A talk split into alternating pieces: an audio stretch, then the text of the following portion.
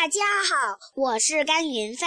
今天我给大家讲一个童话故事，名字叫《桃太郎》。从前有一对贫穷的老夫妇，他们无儿无女。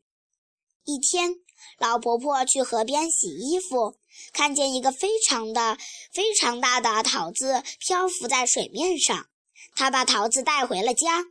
傍晚，老公公拿出刀准备切桃子，忽然桃子自己裂开了，从里面跳出一个小男孩。他向老夫妇打招呼：“爸爸妈妈不要怕，我是天神送给你们的孩子。”老夫妇高兴极了，给他取名叫桃太郎。桃太郎十五岁的时候就长得高高大大。一天。桃太郎对父母说：“他要到东北海的某个岛上去，因为那岛上住着许多魔鬼。桃太郎想杀死他们，取回恶魔掠夺的宝物。两位老人很担心桃太郎的安全，但父亲还是鼓励桃太郎说：‘去吧，你一定能杀死魔鬼。’”于是，桃太郎带上妈妈做的饭团出出发了。途中，桃太郎收留了一只猴子和一只野鸡，他们一同达到了东北海的海岸。桃太郎带着他们一同乘船过海。几十天以后，他们看见了那个岛。桃太郎登上小岛。